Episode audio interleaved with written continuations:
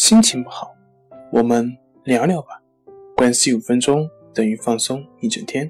大家好，我是心理咨询师杨辉，欢迎关注我们的微信公众账号“重塑心灵心理康复中心”，也可以添加微信 “su 零一一二三四五六七八九”，了解抑郁的解决办法。那么今天要分享的作品是：怎么辨别自己是不是患有？双向情感障碍。虽然你的医生会询问你之前的狂躁发作的情况，但是你需要提前做好积极的心理准备，思考一下自己是否有过一些可能会显示双向倾向的经历。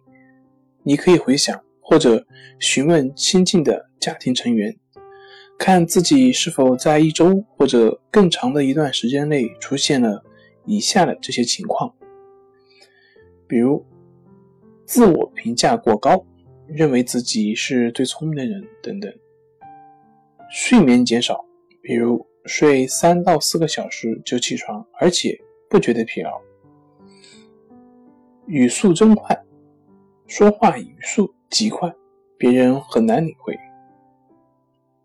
奇异的思想、想法就是乱七八糟。目标导向行为增多，主动承担多项工作任务，性欲高亢，以及行为的冒险，利用通常不会在意的一些异乎寻常的机会等。狂躁发作的典型表现就是易怒，常常与抑郁同时出现。有些发作不是很严重，称为轻度。躁狂发作，很多患有躁狂症或者轻度躁狂症的患者，并没有意识到病情的发作。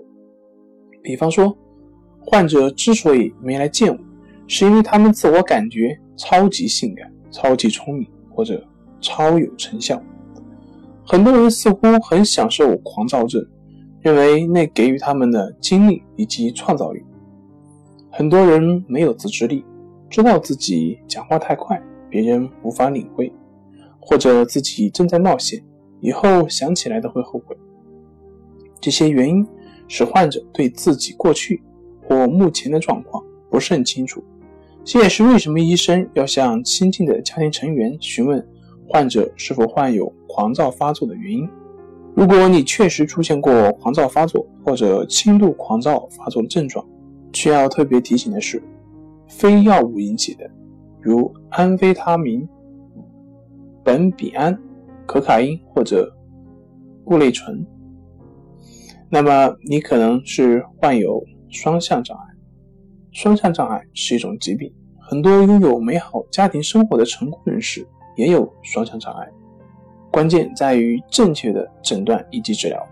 双向障碍需要持续的治疗，